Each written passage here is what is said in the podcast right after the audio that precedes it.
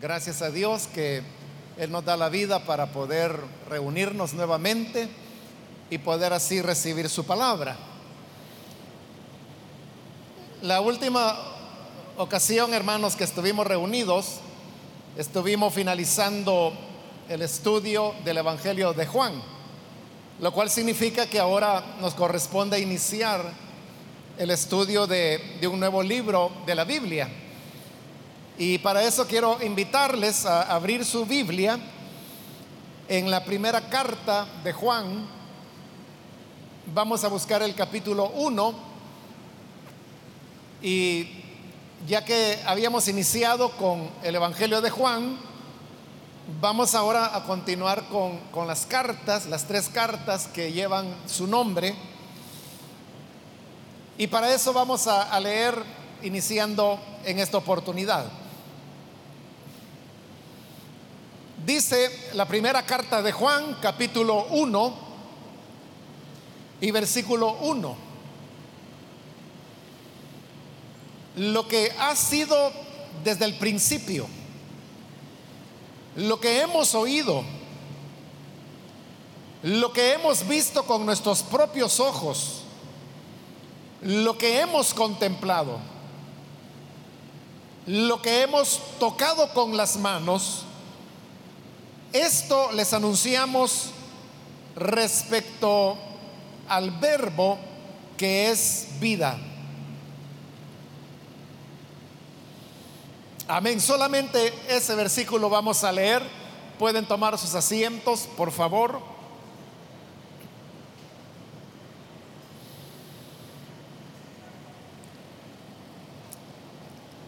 Todas las veces que iniciamos el estudio de un nuevo libro de la Biblia, eh, siempre hacemos una introducción para hablar un poco acerca de, las generalidades, el contexto, por qué se escribió la carta o libro que, sea, si se puede, quiénes lo escribieron, a quiénes se lo dedicaron.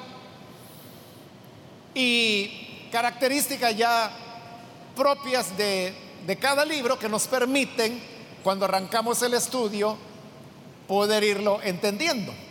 Entonces es lo que vamos a hacer hoy que iniciamos con el estudio de esta primera carta de Juan.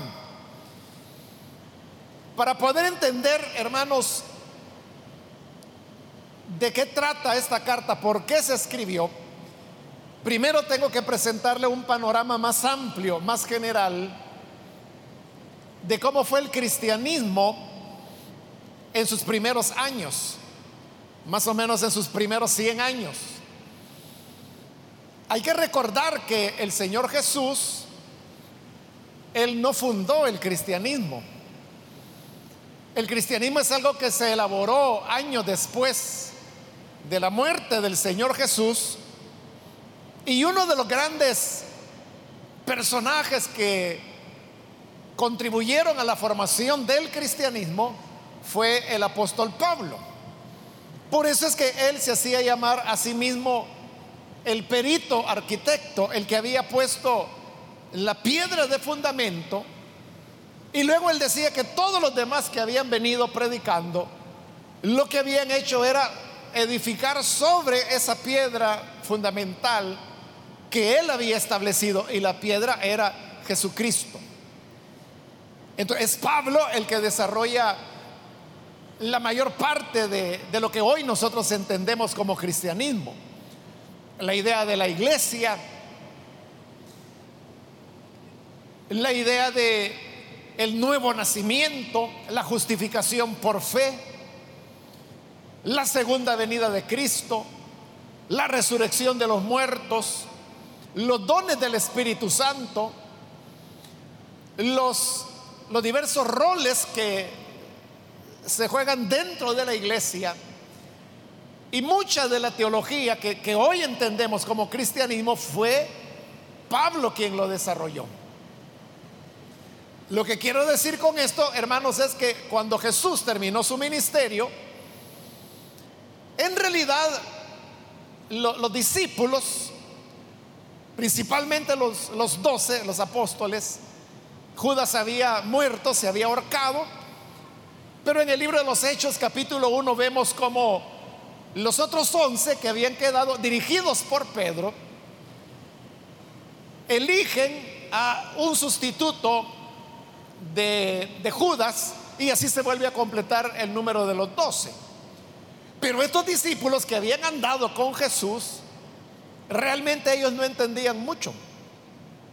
No sabían mucho acerca de, lo que había pasado, de quién era Jesús, de lo que había enseñado, de lo que había ocurrido con su muerte. Y aún el tema de la resurrección era algo que repetidas veces en los evangelios dicen que los discípulos no entendían cuando Jesús les hablaba del tema de la resurrección. En otras palabras, cuando la iglesia comienza, allá, si usted quiere poner el origen de la iglesia en Hechos capítulo 2, el día de Pentecostés, ellos ahí no sabían mucho acerca de Jesús. No, no, es un error, hermanos, que nosotros pensemos que era una iglesia y peor evangélica la que estaba reunida en el aposento alto. No, no era así. Eran judíos los que estaban ahí. Eran practicantes del judaísmo y en ese momento no tenían ni la menor intención de abandonar su religión, que era el judaísmo.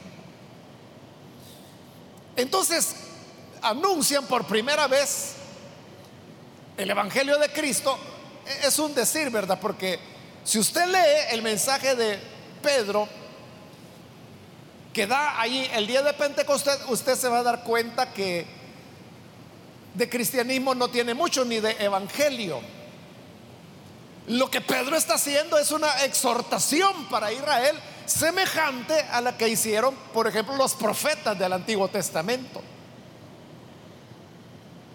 Y si usted se enfoca en el tema de la muerte de Cristo, se va a dar cuenta, bueno, no solo en el sermón de Pedro el día de Pentecostés, sino que en los otros sermones que van a continuar, incluso al llegar al capítulo 7, donde Esteban también presenta, nosotros diríamos una predicación cuando está siendo juzgado delante del Sanedrín. Pero examine todos esos mensajes o predicaciones que tenemos ahí en el libro de los Hechos y usted verá que nunca se hace ninguna referencia al sacrificio de Cristo y menos a que la sangre de Él pueda perdonar el pecado. Pedro habla de la muerte de Jesús, pero lo presenta como una injusticia que se cometió. Pero nada más. Tendrán que pasar años. Y es hasta que el Señor llama a Pablo y él se convierte y crece dentro de la fe, lo cual le toma otros años más. Y él comienza a reflexionar en las escrituras, que comienza a atribuirle un elemento expiatorio a la muerte de Cristo. Pero antes de eso la iglesia no lo tenía.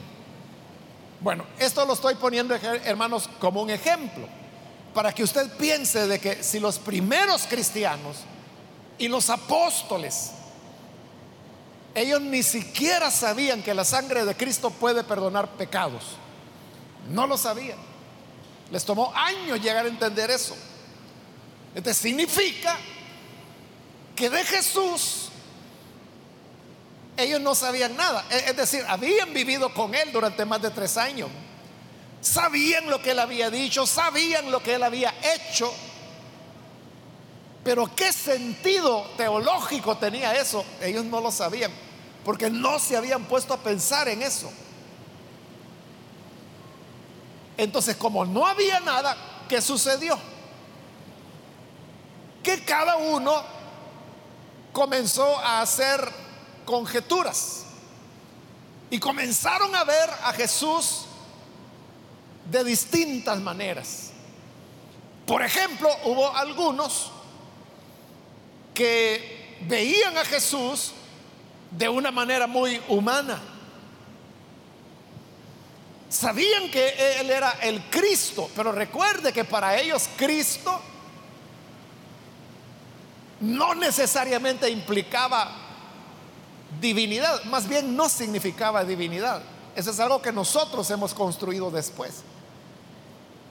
Entonces reconocían a Jesús como el Mesías, como el Cristo, pero algunos lo veían así como muy humano. Y estos que lo veían así como muy humano comenzaron a formar un grupo de personas que siguió ese enfoque. Y estos son los que posteriormente formaron comunidades y redactaron el Evangelio de Marcos, que lleva ese nombre, ¿verdad? Pero en realidad fueron ellos quienes lo redactaron. Entonces, si usted lee el Evangelio de Marcos, Marcos es un Evangelio que presenta a un Jesús muy humano.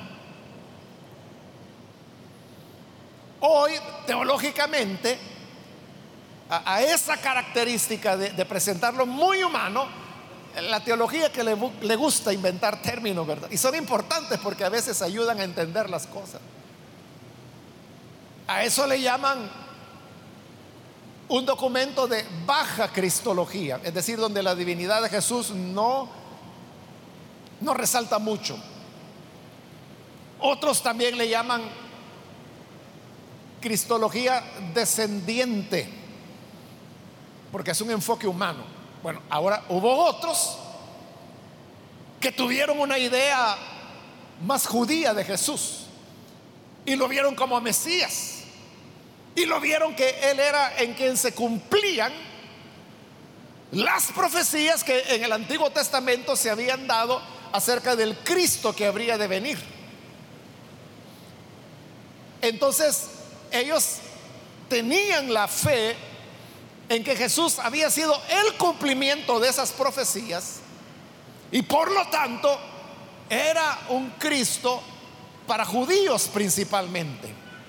No desechaban a los gentiles, pero los gentiles éramos como de segunda mano. Principalmente Cristo había venido para los judíos. Y ellos se basaban muchísimo en escrituras del Antiguo Testamento donde veían en cada una de esas palabras que habían dicho los profetas, que había dicho Moisés, que se decían en los salmos, su cumplimiento en Jesús.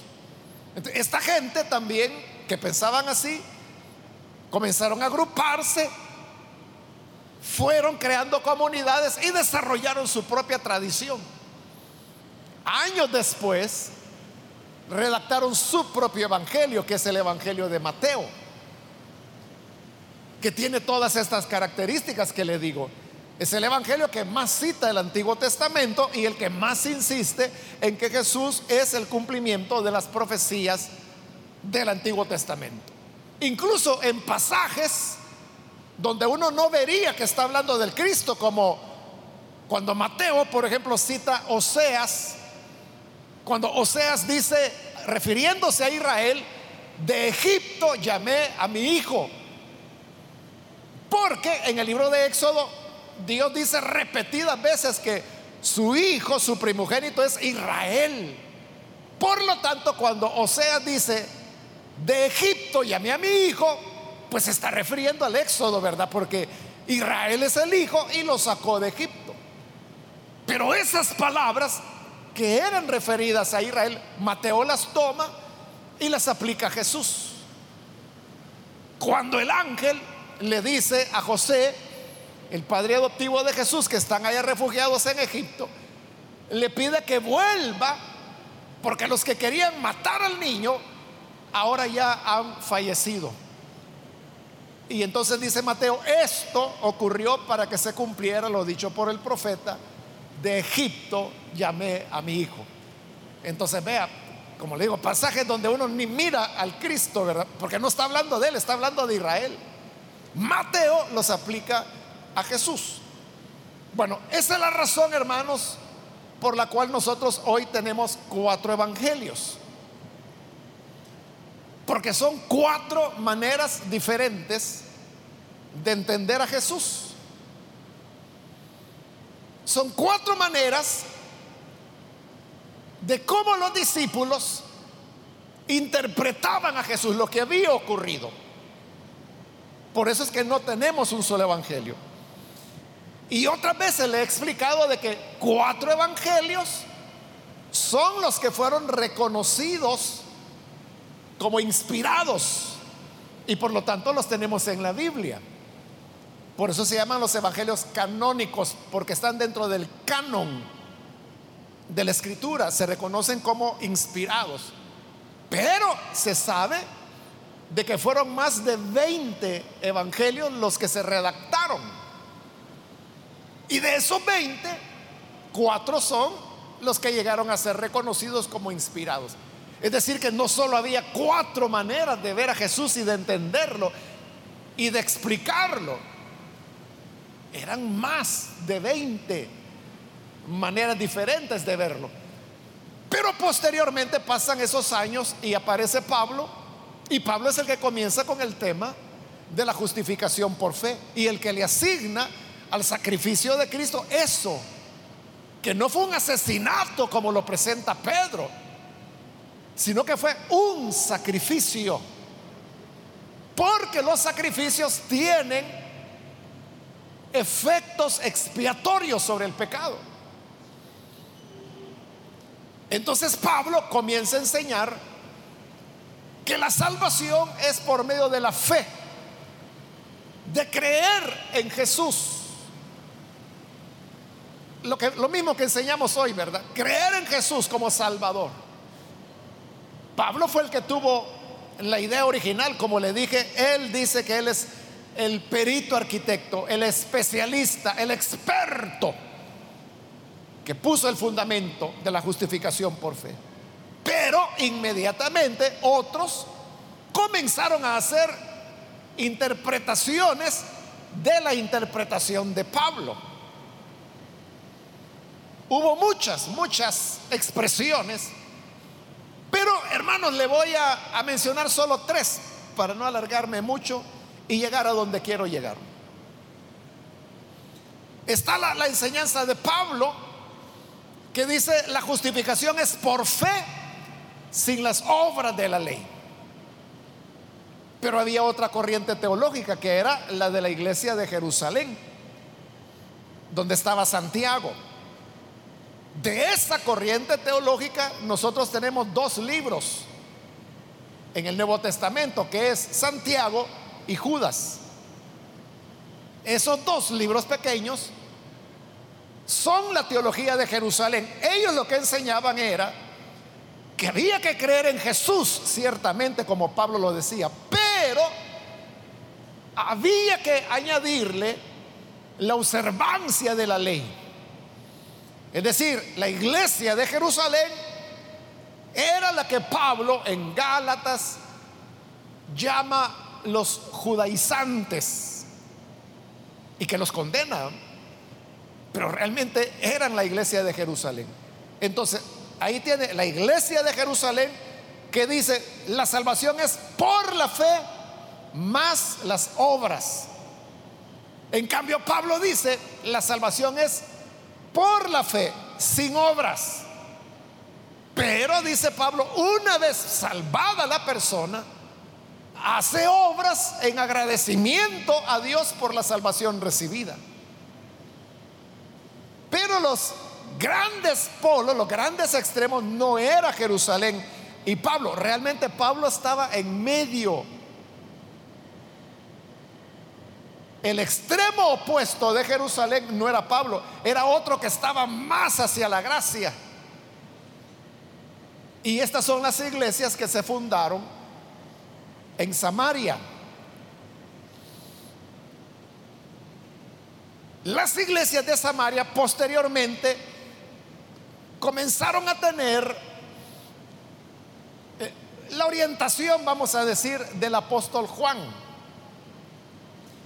Y es en las iglesias de Samaria donde ellos dicen, la salvación es por el creer pero es diferente al de Pablo, porque Pablo dice, la salvación es por creer sin obras. Pero, decía Pablo, después que has creído, debes hacer obras como una muestra de gratitud o evidencia de que verdad fuiste salvo. En cambio, los de Samaria decían, no, basta con creer. Solo debes tener fe. Y estas iglesias de Jerusalén, perdón, de Samaria, con la tutoría del apóstol Juan, son las que redactan el Evangelio, que se tardan muchísimo en hacerlo porque lo hacen ya por el año 90, cuando los otros tres evangelios ya están terminados, cuando Pablo ya murió. Bueno, hasta Juan está muerto ahí.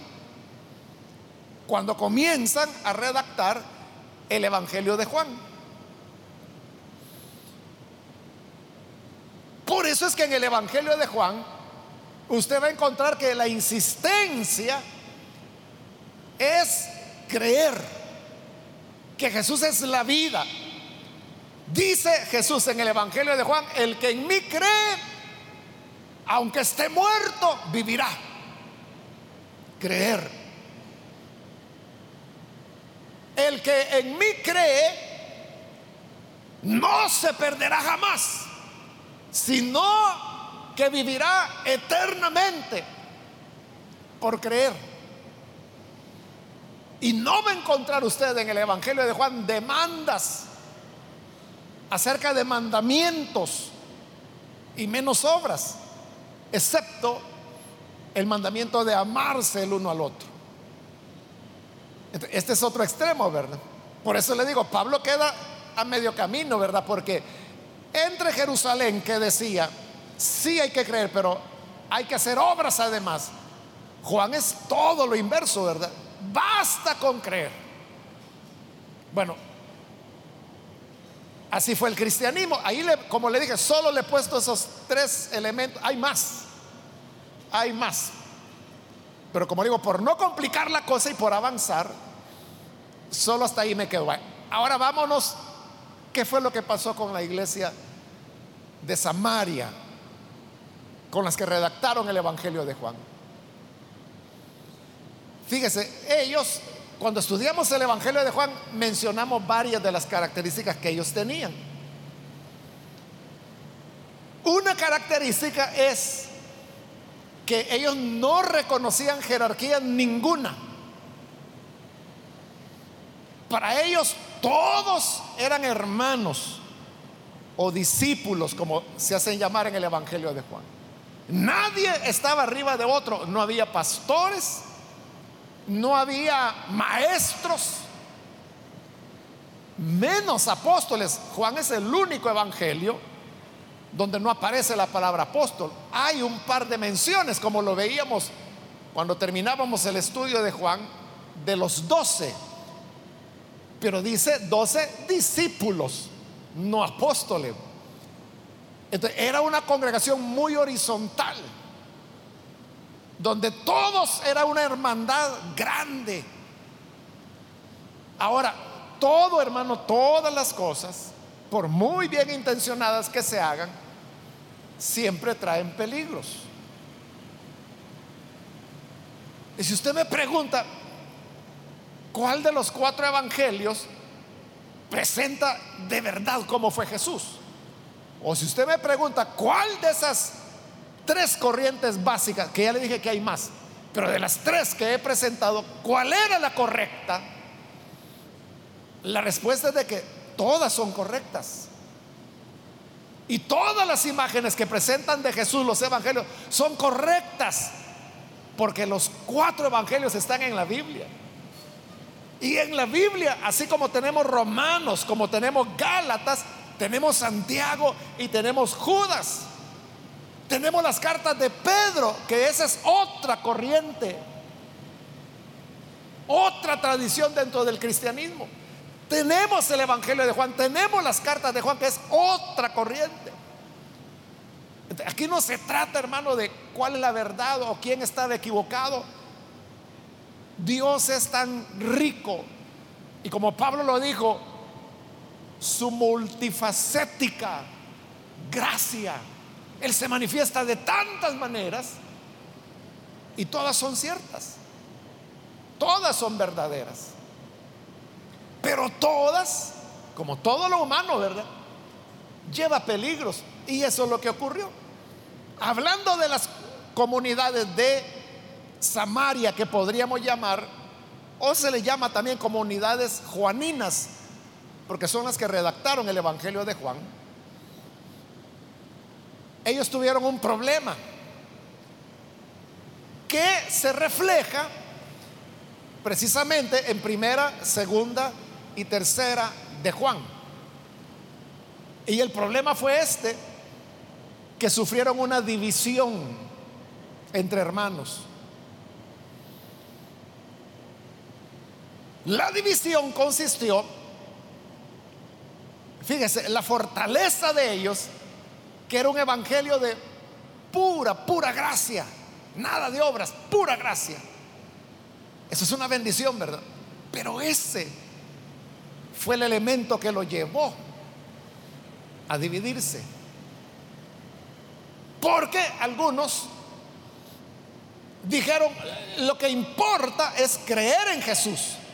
Claro, e, en eso todos estamos de acuerdo. El Evangelio lo dice, las cartas lo dicen. Pero ellos dijeron esto, basta con creer en Jesús. Pero eso de creer en Jesús, hermanos, para ellos significaba que todo lo demás no importaba. Incluso no importaba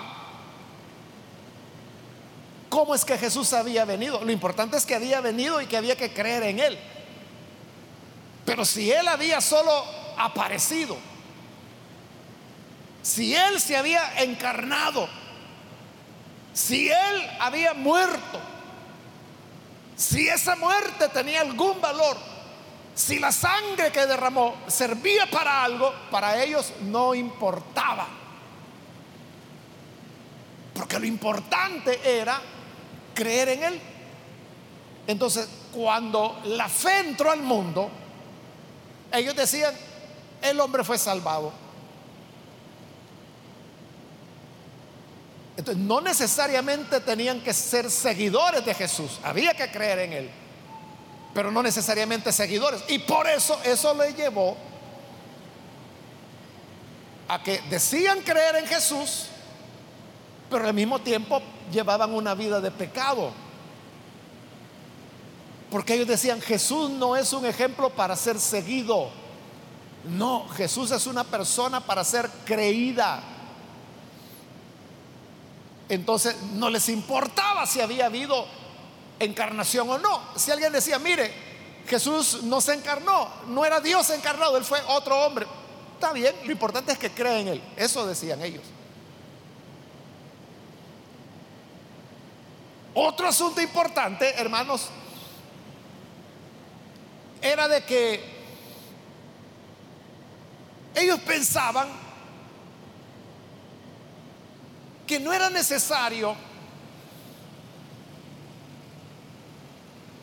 llevar una vida de, consagración, de, de entrega al Señor. Y obviamente uno diría, bueno, pero ¿cómo puede ver un cristiano que vive como quiere. Pero era porque ellos tenían la idea, y así habían sido enseñados, de que todo era por la fe.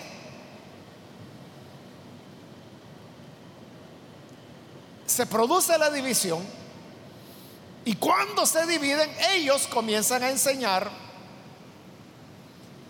el énfasis en la fe.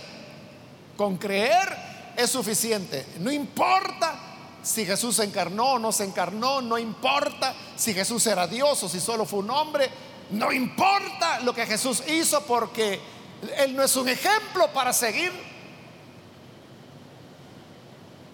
Entonces, los hermanos que habían sufrido la división, pero que continuaban fieles, como comienza esta primera carta hablando de cómo eran las cosas al principio. Entonces lo que van a hacer, esta carta va dirigida a los que se han dividido. Y lo que les van a decir es que están equivocados. Que es verdad que el creer es fundamental. Pero que tienen que seguir los ejemplos de Jesús. Por eso es de que usted lo verá. Primera de Juan es una carta que hace mucho énfasis en que hay que guardar los mandamientos del Señor. Porque quiere corregir el error de los que se han dividido. No se sabe, hermanos, quién escribió Primera de Juan, ni Segunda de Juan, ni Tercera de Juan. No se sabe. No hay ningún nombre en las tres cartas. Pero es evidente, hermanos, que hay muchas cosas parecidas, por ejemplo, con la primera carta y el Evangelio de Juan. Si usted tiene algo de retentiva y recuerda cómo comienza el Evangelio de Juan, se parece mucho a cómo comienza primera de Juan. ¿Se acuerda cómo comienza Juan 1.1, el Evangelio? En el principio era el verbo y el verbo estaba con Dios y el verbo era Dios. ¿Y cómo comienza esta? Lo que ha sido desde el principio, lo que hemos oído, lo que hemos visto con nuestros propios ojos, lo que hemos contemplado, lo que hemos tocado con las manos, esto les anunciamos respecto al verbo que es vida. Hay un parecido. Pero también hay un parecido con el final. Y a lo mejor de eso sí se recuerda porque lo vimos hace poco. ¿Cómo termina el Evangelio de Juan? En su primer cierre, que es del capítulo 20. El Evangelio de Juan termina diciendo que Muchas otras cosas hizo Jesús, las cuales no están escritas en este libro, pero estas se escribieron para que creyendo tengan vida eterna. Ahí dice que el propósito por el cual se escribió el Evangelio de Juan es para que tengan vida eterna. Ahora mire cómo termina Primera de Juan. Dice 5:13 les escribo estas cosas a ustedes que creen en el nombre del Hijo de Dios para que sepan que tienen vida eterna. Está diciendo básicamente lo mismo, ¿verdad? Que esto, esta carta fue escrita para que crean y tengan vida eterna. Y además hay muchos parecidos en vocabulario, pero también hay muchas diferencias. Y diferencias importantes, como por ejemplo, que ese principio al cual nos lleva Juan 1.1 es para introducir el tema de la encarnación. Y en cambio, en esta introducción de primera de Juan, ni se menciona el tema de la encarnación. Otra diferencia es que usted recordará que en el Evangelio de Juan, Muchas veces se dice que el Espíritu Santo es el paráclito, que es eh, la palabra griega que significa consolador o, abogado o ayudador, tiene muchos significados. Pero en primero de Juan, primero el Espíritu casi no se menciona y nunca se le llama paráclito. La palabra paráclito sí aparece en primera de Juan, pero siempre se refiere a Jesús y no al Espíritu. Es otra gran diferencia.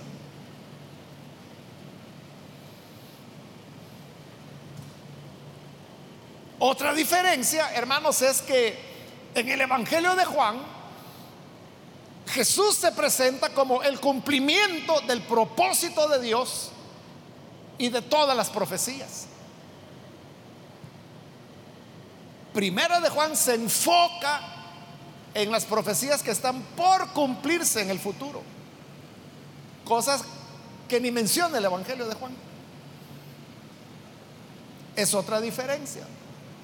Otra diferencia es que las cosas que de Jesús se dicen en el Evangelio de Juan, en Primera de Juan se dicen de Dios. Por ejemplo, Primera de Juan dice, Dios es luz. Y en el Evangelio de Juan, Jesús es el que dice, yo soy la luz del mundo. Eso por ponerle un ejemplo. Pero todo lo que el Evangelio dice que es Jesús, Primera de Juan dice que es Dios. Bueno, así hermanos hay otras diferencias que son importantes. Entonces, esto nos lleva a una pregunta. Y la pregunta es, las mismas personas que redactaron el Evangelio de Juan, redactaron primera, segunda y tercera de Juan. La respuesta es probablemente no. Lo que ocurre, hermanos, es que las tres cartas de Juan son, como le diría, complicadas, no para entenderlas, sino que en el sentido de determinar cuestiones como estilo, vocabulario y por lo tanto autores, ¿verdad? Entonces, hay de todo, hermano. Hay, quienes dicen lo mismo que hicieron Juan, hicieron primera de Juan. Otros dicen, sí, el mismo autor del Evangelio es el autor, pero de segunda de Juan, no de la primera ni de la tercera. Hermano, aquí usted va a hallar de todo, depende cuál comentarista lea, ¿verdad? Hay algunos que dicen que el orden en que se escribieron las cartas es así como lo tenemos. Primera fue primero, segunda fue segunda, tercera fue tercera. Pero otros dicen, no, fue lo contrario. Primero se escribió la tercera, luego la segunda, luego la primera. Y están todas las otras variables. Primero fue la segunda, luego la tercera, luego la primera. Otros dicen, no, primero fue la segunda, luego la tercera, o la primera y luego la tercera. O sea, todas las combinaciones posibles. De todas usted va a hallar grupos de comentaristas que dicen eso. Por eso es que no se pueden afirmar las cosas, pero sí se puede hablar de probabilidades. aquellos que más han profundizado en los estudios de Juan y las tres cartas, afirman que probablemente el autor de primera, segunda y tercera de Juan no es quien escribió el Evangelio, aunque lleve el nombre de Juan. Recuerde que tanto el Evangelio como las cartas y todos los libros de la Biblia, ninguno se escribió con título, los títulos se pusieron siglos después. O sea, que el primero de Juan tiene un sabor al Evangelio de Juan, sin duda. Que hablan así como poesía. El Evangelio y las tres cartas de Juan, sin duda. Pero cuando ya se examina más detalladamente, uno comienza a descubrir las diferencias. Entonces, nosotros hermanos nos vamos a basar en que la misma persona que redactó primera de Juan, redactó también segunda de Juan y tercera de Juan. Pero no es la misma persona que redactó el Evangelio. Porque recuerde que solo el Evangelio, y con eso terminábamos el estudio de Juan, ¿quién redactó Juan? El Evangelio. Porque recuerde que en los versículos finales veíamos que hablaba del discípulo amado que dice que es el que vio las cosas. Pero luego dice, el que las contó es otro. Y luego aparece el nosotros. Nos la contó a nosotros. ¿Quién es nosotros? Pero aparece un cuarto cuando dice, pienso que si se escribiera todo, no cabrían en el mundo los libros que habrían de escribirse. Pero está hablando singular, yo pienso, ¿quién es este cuarto? algunos han dicho, bueno, el discípulo amado, que no se sabe quién era, ¿verdad? Eso lo vimos en el Evangelio de Juan. El discípulo amado fue el que heredó la tradición. Cuando dice el que la escribió es el que eso escribió el Evangelio. El nosotros, que nos la contó a nosotros, somos testigos, es la comunidad de discípulos que están avalando lo que se escribió. Y luego el yo pienso, que es el último que aparece, consideran que fue el que hizo ya la redacción final, la quinta redacción del Evangelio y, salió ya a circulación entre las iglesias. mire, solamente ahí tenemos tres personas y un nosotros que no sabemos cuántos eran. De son múltiples autores. Lo mismo ocurre con Primera de Juan, ¿verdad? Saber exactamente quién fue, no lo vamos a saber. En cuanto a la fecha, hermanos, igual, ¿verdad? Aquí es cuestión de probabilidades, pero lo más probable es que Primero de Juan se escribió alrededor del año 100, es decir, ya de los últimos libros de la Biblia que fueron escritos. Y algunos especialistas son más precisos y dicen, Primera de Juan se escribió terminado el Evangelio de Juan pero antes que se escribiera o se agregara el epílogo,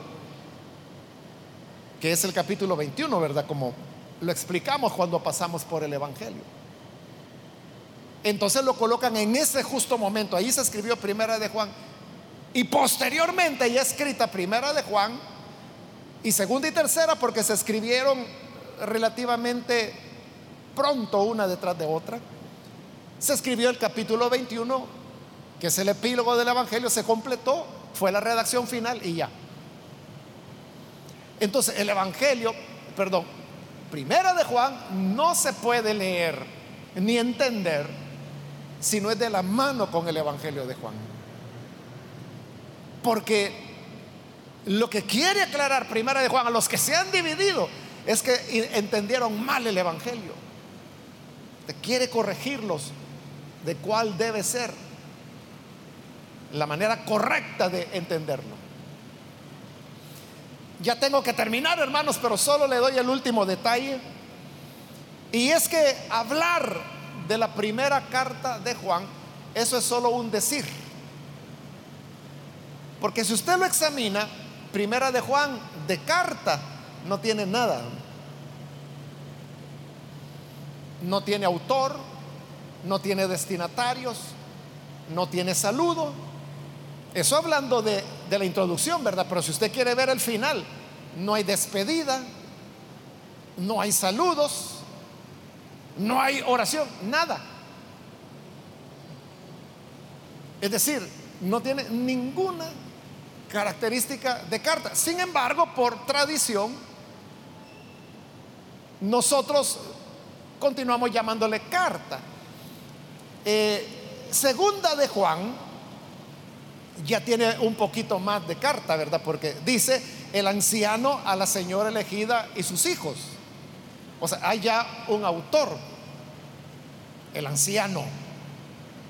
Eso es lo único que sabemos del escritor de primera, segunda y tercera de Juan, que se hacía llamar a sí mismo el anciano, es decir, el presbítero.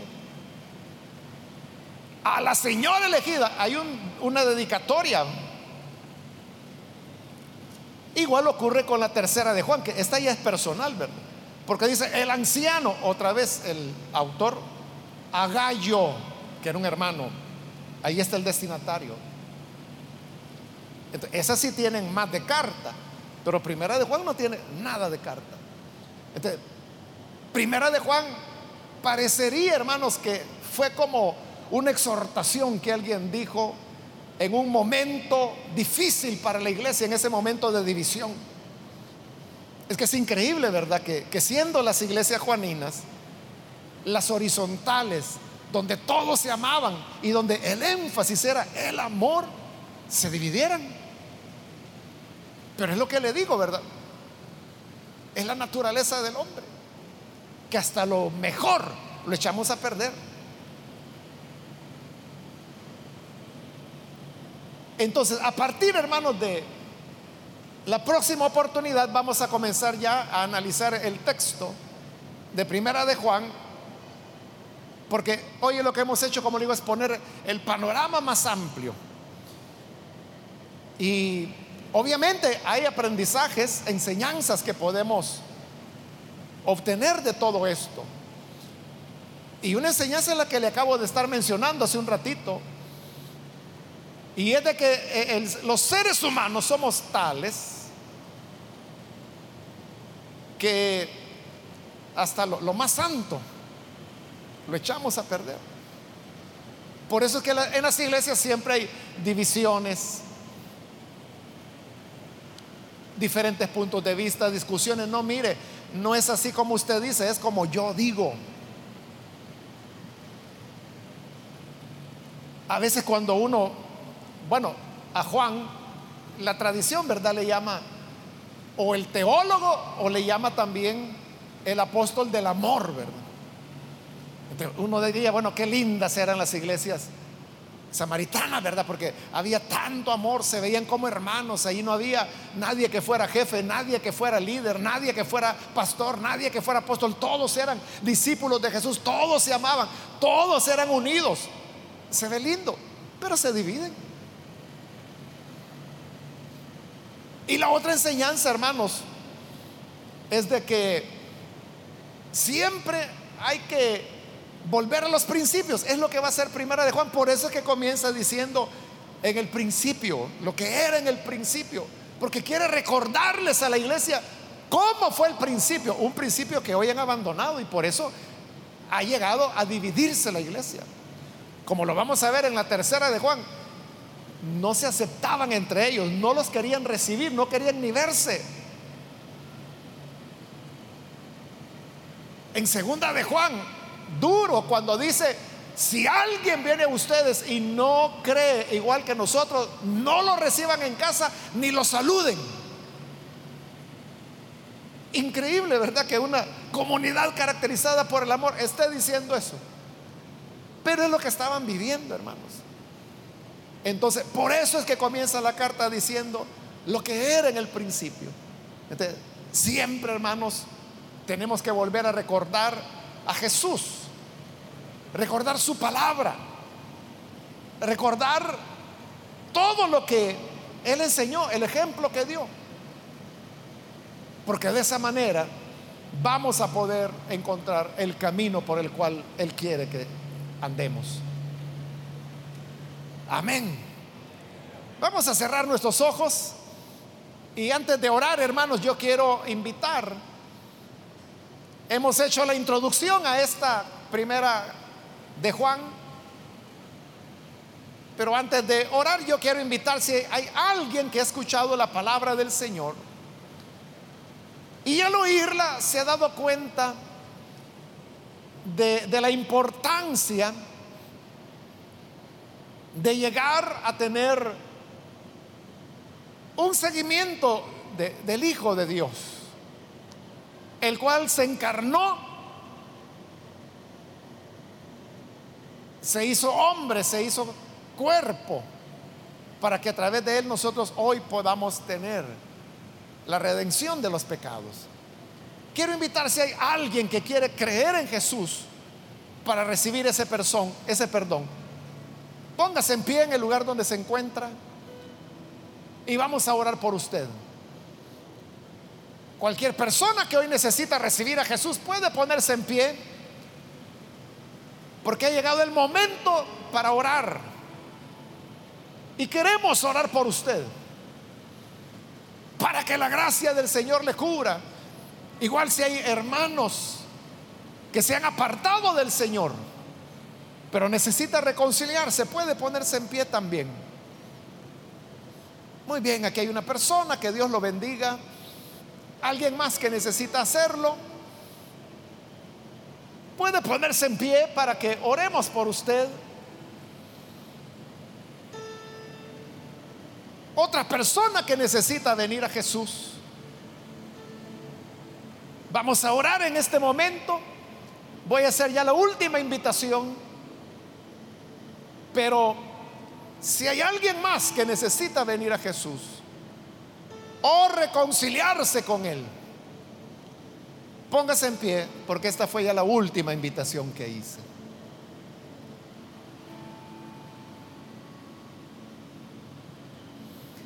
A usted que nos ve por televisión, le invito para que se una con nosotros y con esta persona que hoy está recibiendo al Señor y reciba a Jesús. Ore con nosotros. Señor, gracias te damos por tu palabra que siempre nos enseña, nos ilumina y a través de ella nos damos cuenta de nuestra necesidad. Y por eso queremos pedirte por este hombre, Señor, aquí en este edificio y por aquellas personas que a través de los medios de comunicación se unen a esta oración para creer en ti, para recibirte, para seguir tu ejemplo. Porque sabemos que tú viniste para darnos un modelo a seguir. Ayúdanos, Señor, a todos para que podamos estar prevenidos de la tendencia al mal que hay en nosotros y que ciertamente podamos creer a tu palabra, pero también mantenernos firmes en seguir tus pasos y tus huellas. En el nombre de Jesucristo, nuestro Salvador, lo pedimos. Amén y amén.